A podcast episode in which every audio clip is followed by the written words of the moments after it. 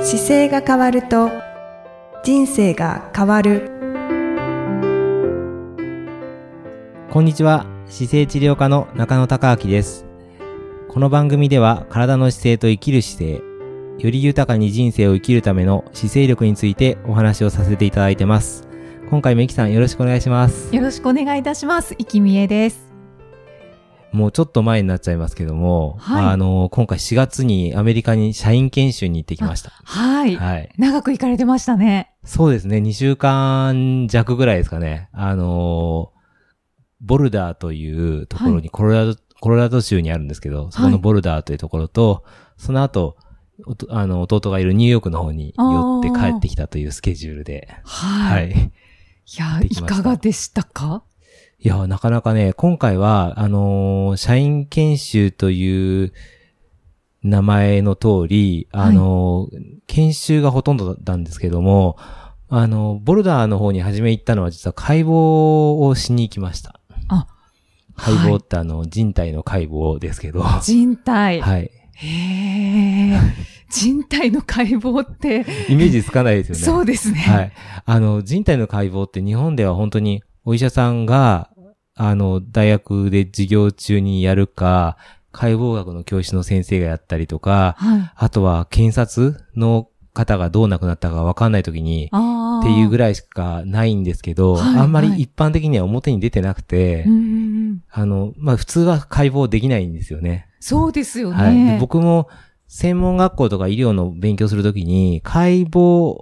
をしている場所に立ち、携わって、ちょっと見せてもらったことはあるんですよ。はい授業として。はい。ただ今回のはちょっと違ってですね、自分の手で解剖していくといおう、ーちょっとスペシャリスト向けの内容になっていて。じゃあ、自分で、メそうなんです、スそうなんです。で、はいメスを入れて、はい。これはね日本ではできないので、あの、アメリカの、そのコロラド州にあるボルダーの解剖学ラボがあってですね、はいそこに、あの、ユタ大学っていう大学のプログラムで、そこ、ご、ご検体をお借りできる場所があってですね、うんうんそこで、あの、まあ、レクチャーを受けながら、実際に解剖してくるという。ほー初めてですよね。そうです、そうです。しかもね、あれなんですよ、ちょっと普通の解剖と違っていて、はい。あの、ちょっと筋膜を見たり、筋肉を見たりっていうのを専門にするプログラムなんで、ああの、ちょっと一般的な、い日本のお医者さんがされてきた解剖ともまた違ってですね、っていうのは解剖って、まあ当然、亡くなった状態から解剖していくんですけど、はいまあは最後はちゃんと仮装して、はいあの、肺になって戻して、い。で、ご遺族のとこ戻すんですけども、はい。はじめ、やっぱり、亡くなった状態から、まあ、こう、本来医学部で使ったりするときは長く見ていきたいので、うんうんホルマリン固定って聞いたことあると思うんですけど、はい、はい、聞いたことあ細ります。胞がこう腐敗しないようにこうんうん固定するんですよ。うんうんホルマリンにつけて。はい。で、その状態ではない解剖だったんですよ。えもうもうえ。まさに本来の亡くなられましたっていう状態の状態のまま、はい冷凍して保存してるだけだったんで、うーん。なので、い人間の本当に魂が抜けましたっていう状況 のままなんですよね。あ、そうそうなんですね。じゃあちょっ、とい回答して、です、そうです。回答してですけど、まあちょっとイメージがつかないと、本当にお亡くなりになりましたっていう状態のまま、目の前にあって、そこから皮膚から順番に、え、じゃあ回答したら、はい。もあう、動人きます間よ、もちろがん。寝ている。そうです、そうでっていす。う動きました。感じなん関です節かも全部動きますし、手も動くし、はい。い、ろんな筋肉が動かせるんですよね。ああ。そういう、柔らかい状態なんですね。 そうです。本当にだから寝てる状態みたいな感じです。そああ。のお体をお借りしながら、こう、勉強してきたっていう内容で、うんう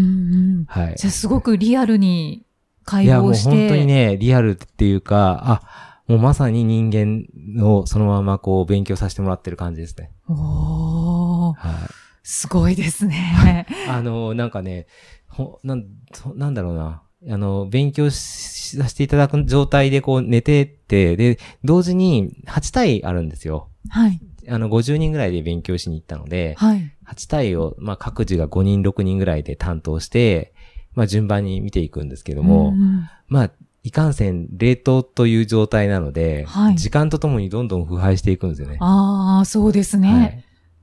じゃあもう早く。そう、初めでも皮膚をかついてる状態では丈夫なんですけど、皮膚が、まあ外した状態になってくると、やっぱ一気に腐敗し始めるので、うん乾燥したりとかですね、うんあの、お料理作ったりするときに、こう、お肉置いとくと、はいどんどん変化するじゃないですか。はい冷蔵庫から出してきて、あれと全く一緒の状態 です。ああ、そうなんですね。 なんかすごいです ね、本当に。でもその、触ったりとか、皮膚の状態こう触りながら見たりとかすると、やっぱり、あ、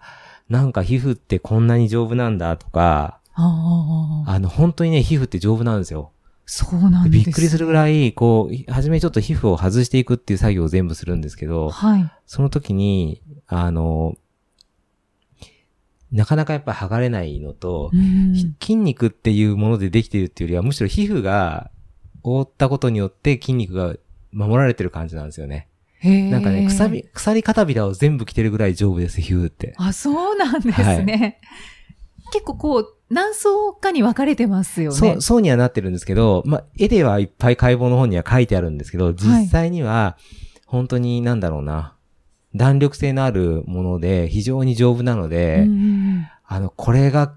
メスでこう切ってっても切れないんですよ、簡単には。あ、そうなんですうんよっね。ぽどピッて引っ張らない限りは切れなくてへ、ーなぜる程度では切れないので、へえ。すい。ごい丈夫ですよ。わあ、そんなの分かんないですよね。わかんないい。です、わかんないです。で、それが、やっぱり皮膚が人間の体を守ってくれてるんだっていうのがよくわかりな、わかりますね。じうん実際に順番に剥がしていくと。うーんうんじゃあ少しずつ切っていって、ここがこういう皮膚の状態っていうのをあ少しずつ見てそうですいっねた感じですかどこまで喋っていいのか結構微妙な 感じがするんですけど、あの、まあ、これ聞いてる方だから多分体、体にね、結構興味関心がある方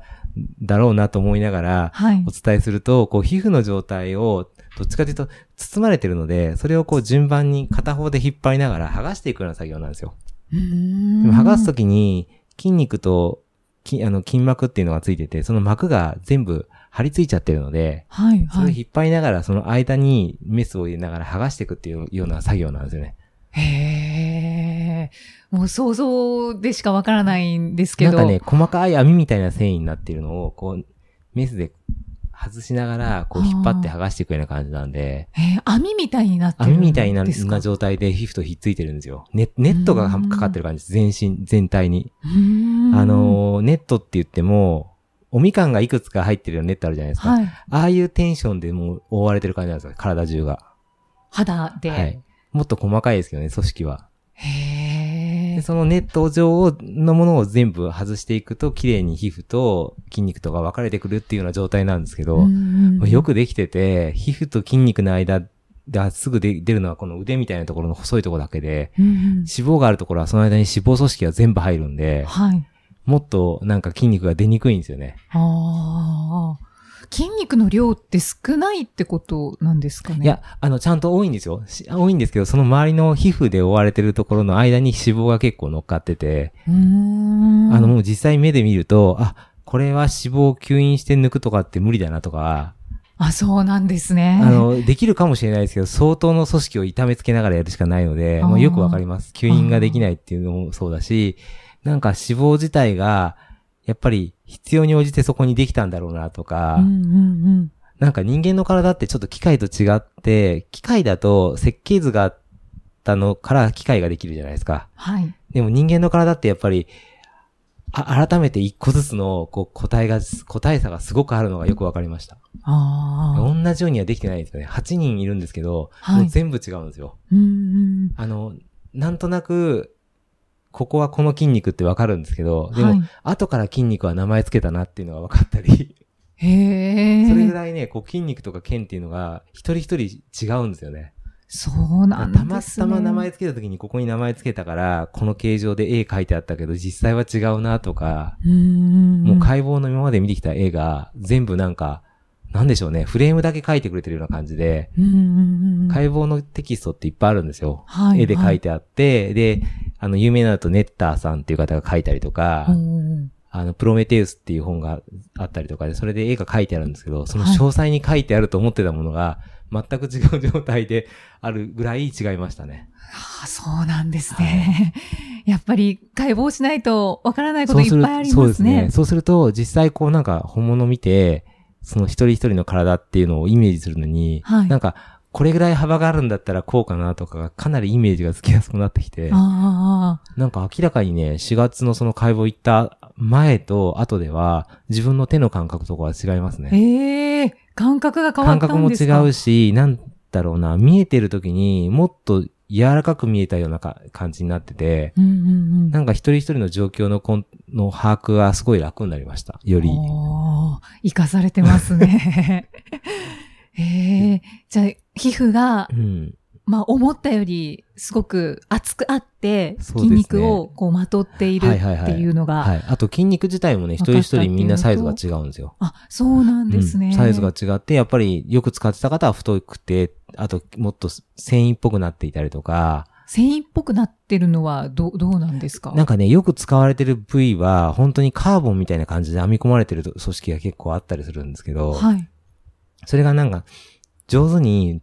筋肉のこう絵の上に膜でかかって覆ってるんですよね。うーん。でも筋肉の解剖の絵とかでは膜し、膜がほとんどなくて、もうはい筋肉だけボンってあるんですけど、はい。実際にはそんなことなくて、うんその筋肉を膜で覆われてるので、その膜の組織の状況によってかなりコンディションが変わったりとか、膜っていうのは皮膚とはまた別皮膚と別なんですよね筋膜。筋膜が、筋肉が膜状に包まれて、はいで、またその集合体になってて、なんかね、みかんの房みたいになってるんですよ、全部、一個ずつが。へそのえ。房に包まれた中に筋肉がいて、はい。であくまで筋肉自体は柔らかいんですけど、はい、はい。だから、例えば筋張ってて硬い感じがするのも、筋肉が硬いわけじゃなくて、その膜が硬くなってきて、はい動かせなくなって、硬くなってるなとか、あ、そうなんですそのね。感覚がやっぱり目で見て、で、8体の検体でこう差を見ていくと、あ、これぐらいの年齢でこうだったら若い時こうだろうなとか、うんうんうまあ、んいろんな、ちょっと僕病気の専門じゃないから分かんなかったですけど、心臓なんかでもみんな違うんですよ。形とサイズが。あ、そうなんですはね。いで、この人はこのなんか右心房だけすごく発達してるとか、はい。なんかこういう筋トレしてたのかなっていう話がちょっと予想したりとか、うんうんなんかみんなでこういう予想しながら行くんですけど、ななんか医療の本当に、ね、あの、なお、現場で西洋医学でメスで切ってる方の先生なんかそこにいたら、あ、これはこうだよねとかって言って教えてくれそうなんで、なんかそういう方とも一緒に行きたいなっていう感じがしましたけど。そうですね。はいあと、その方が、ご検体がどういうふうに生きてこられたのか、そうスですポーツそうでをす何をしていたのかとかが分かってれば、より、そうですね。こういろんなそこはね情報、がそうなんです。情報としては遮断されちゃってるて、あー僕たちの方にはどんな人かが出てこないので、はいはい。なんか各スペシャリストの先生がこう見たら、あ、この人はこういう種目だったかもとか、こういう筋肉の特徴があるよねとか、内臓はここが病んでるからこういう病気だったかもねとかっていうのが、なんかいろんな専門家がいて一緒に見ていくと、なんかより勉強になりそうだなと思って。すごーい,、はい生きてきた 証が見えますね。そうですね。なんか、だから僕その後、ボルダー終わってからニューヨーク行ったんですけど、もうすぐニューヨークの途中にこれ良かったよって言って、今今度行かかないって言って一緒に紹介しましたけど、あはい。あ、ね、ぜひ行かれた方がいいですよ ね。ね、なんか弟の限界からするとまたま、また違うだろうなと思って、うんあの、弟なんかも授業で解剖があってやっぱりやってるんですけど、その、の、ホルマリンで固定されてるとそもそも、あの、しっかり腐敗しないので、はい。フレッシュな状態とはちょっと違うんですよね。うんうんうん。だ僕の分野でいくと、背骨一個一個ってこう、あるんですけど、一、はい個一個動く状態で本物で見るってことはやっぱ少ないので、うんうんそれが実際こう見えて、動かせたりができるっていうのはなんかすごかったです。ねええ、背骨の部分は見られなかったんですか見ましたよ。見ましたけど、背骨って本当に体の中心なので、はい。まあ大変なんですよ。あ大変っていうのはの。、背骨の状態を出してくるのは大変なんですよ。あ筋肉で覆われすぎてるんで、はいはい。骨まで行く表の面がから奥までが組織が厚いので、はい。なかなかその模型みたいに綺麗に出せないんですよね。うーん。たくさん、まあ、もう切らないと。筋肉が分厚いから、あ、この分厚い筋肉が壊れないだろうなとか、なんか、かちょっと、イメージしてた組織の厚さと違って本当に分厚いので、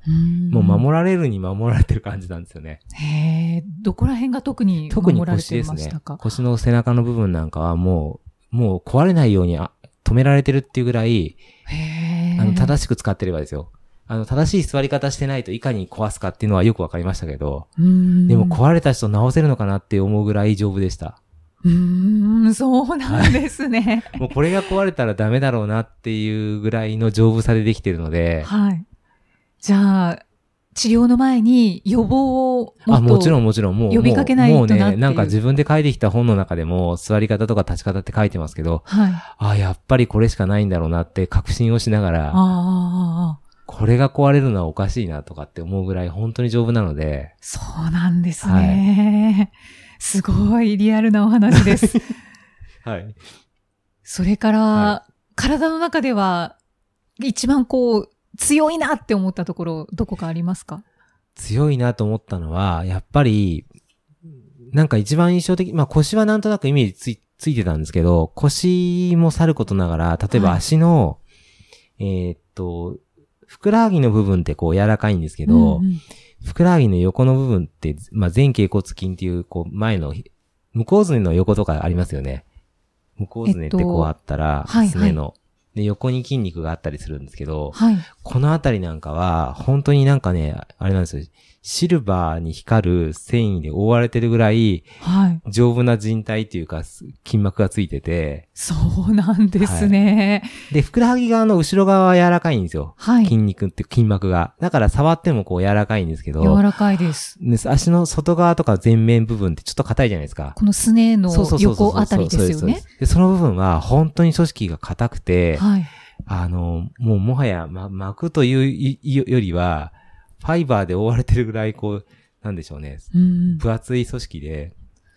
へえ。ねそのね、うん足で言うと、このアキレス腱アキレス腱のところとか、はいはい。ね、すごいピーンと張ってはいはるいので、強そうですけどね。そう、アキレス腱のイメージするあの腱の感じの印象の、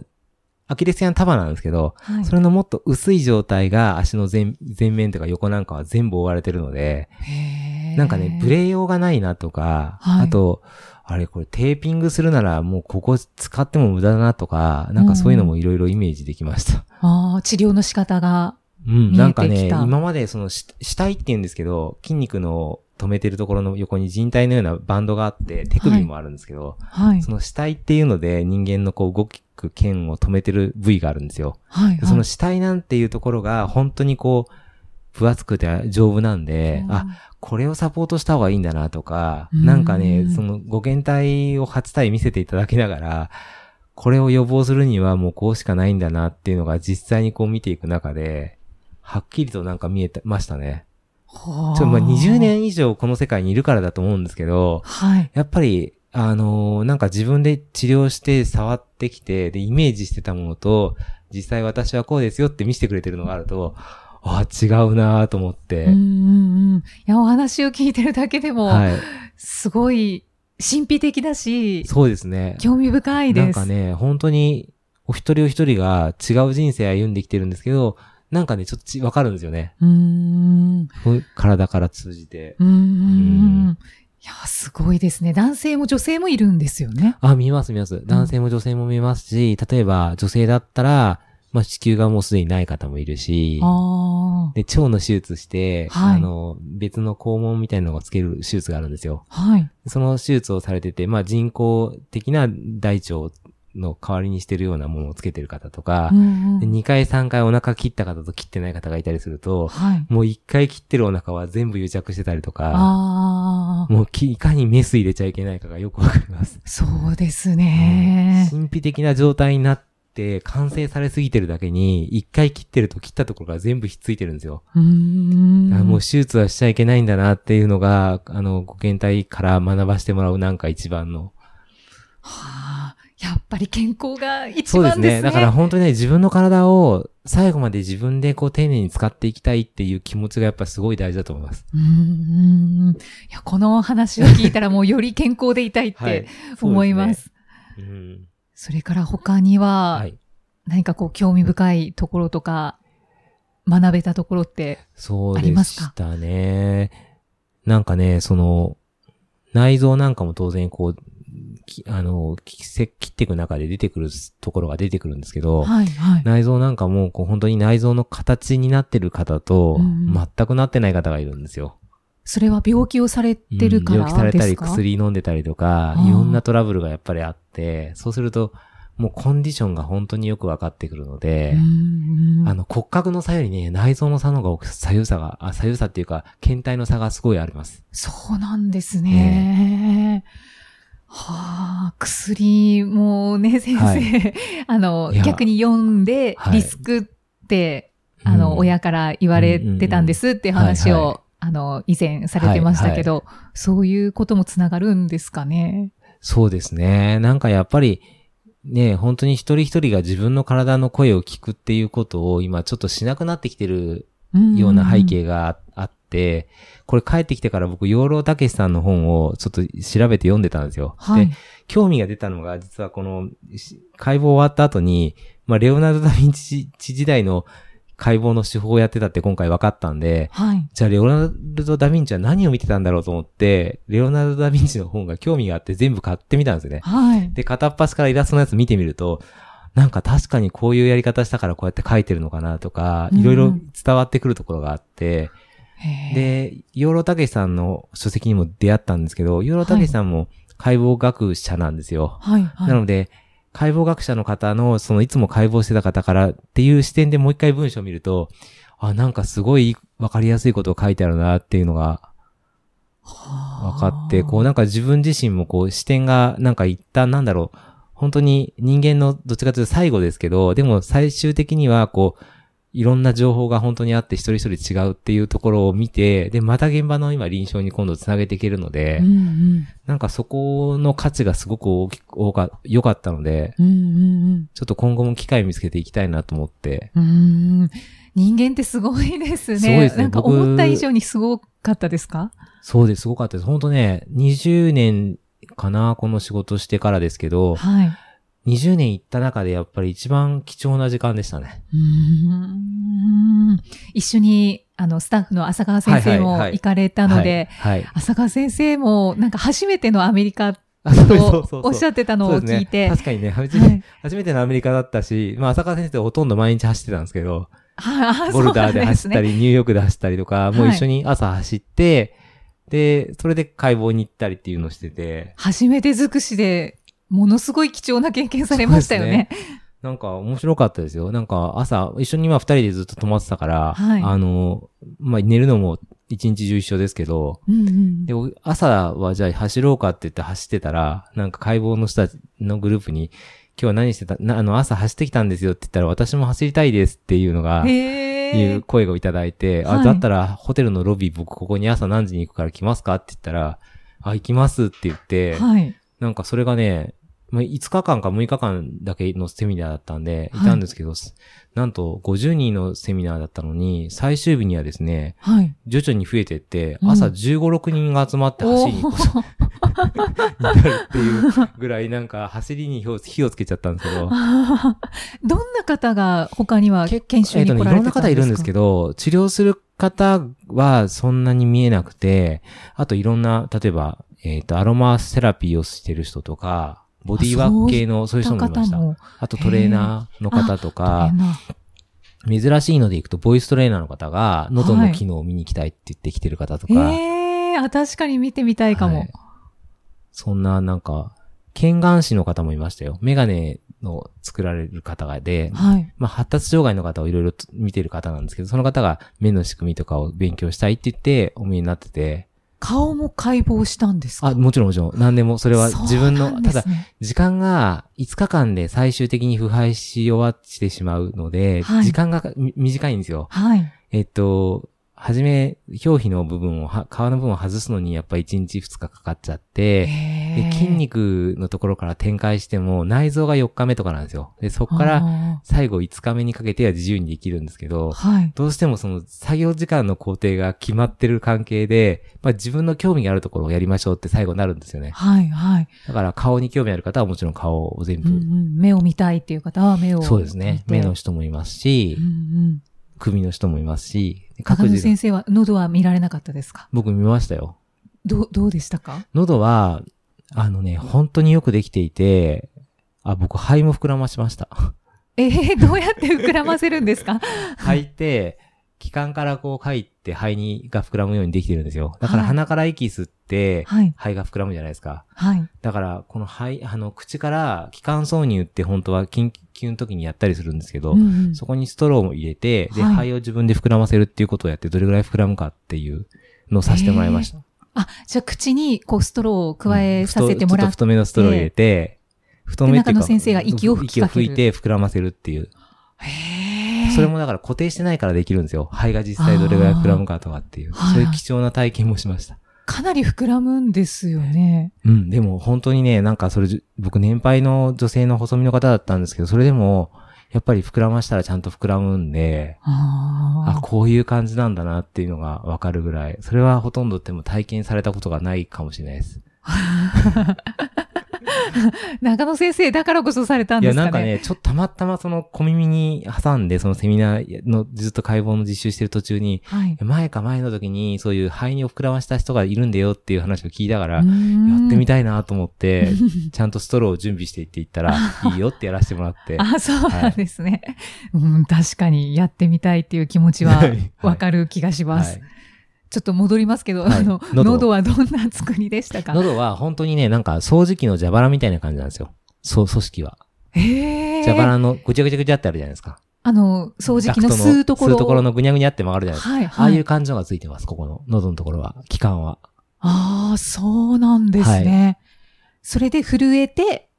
えっと声が出る震えてるところは中にこう声帯っていうのがあるんですけど、はい声帯っていうのもこう上から見ると本当に小さくて、うん狭いんですけど、それがこう震えて動くっていう。さすがにそこは動かせなかったですけど、でも、の場所は明確にわかるし、やっぱり解剖の通りの形してるんで、はあ、すみません。個人的なことを聞いてしまいましたけど。そう、一個ずつのロットはそんなにあの解剖のずっと変わらないです。でうもん解剖を実際した時の凄さは、全、一個ずつっていうよりは全体の総合的な表表現力っていうか体の作りがはい。違うんですよね、やっぱり。一人一人が。あーなんか、ね、部位的に例えば骨は、骨を剥いちゃったら骨なんじゃないですか、手でも。はい、はでいも。手の骨の形が違うってことはないんですよ。でもうん、例えば関節の間に動かすための関節液っていうのがあるんですけど、はい。それが実際生のフレッシュな状態だから、わ触ったらわかるんですけど、へーそれが触ったことないぐらい粘度が高いんですよね。粘土、あ、ね、ネバツネルツバルしてツるルツルするのがですか、こんなに関節内だってツルツルするんだって思ってる以上にツルツルしてます。へえ。自分のそのゴム手袋越しで触ってますけど、でもはい触ったことがないぐらい滑りがいいんですよ。はあ。